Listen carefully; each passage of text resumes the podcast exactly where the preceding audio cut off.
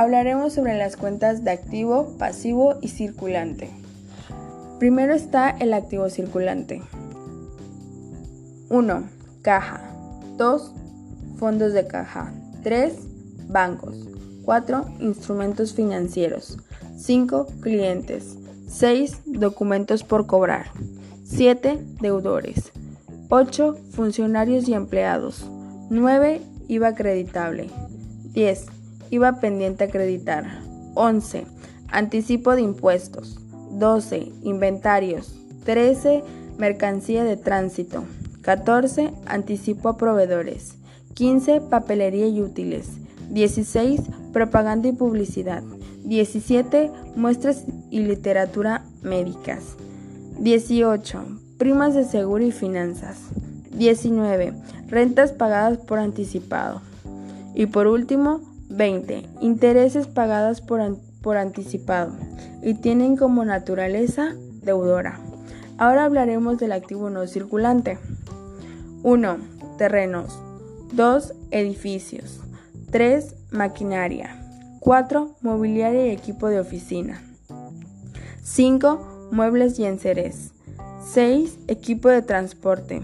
7. Equipo de entrega y reparto. 8. Equipo de cómputo. 9. Derecho de autor. 10. Patentes. 11. Marcas y nombres comerciales. 12. Créditos mercantiles. 13. Gastos preoperativos.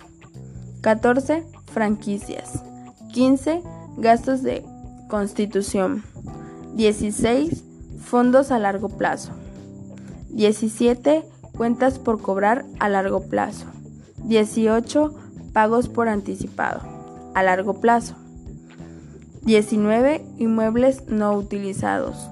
20. Depósitos en garantía. Y tienen como naturaleza deudora. Ahora vamos con el pasivo a corto plazo. 1. Proveedores. 2. Acreedores. 3. Documentos por pagar. 4 acreedores bancarios. 5. Anticipo de clientes. 6.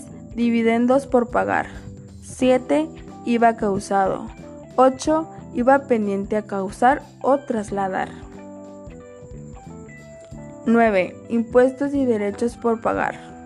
10. Impuestos y derechos retenidos por enterar. 11. Impuestos sobre la renta ISR por pagar. 12. Participación a los trabajadores en las utilidades por pagar. 13. Rentas cobradas por anticipado y por último 14. Intereses cobrados por anticipado. Y tienen como naturaleza acreedora. Ahora vamos con el pasivo a largo plazo. 1. Acreedores hipotecarios.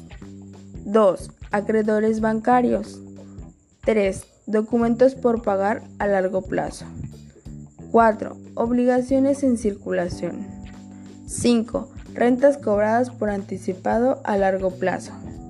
6. Intereses cobrados por anticipado a largo plazo y tienen como naturaleza acreedora. Ahora vamos con el capital contribuido. 1.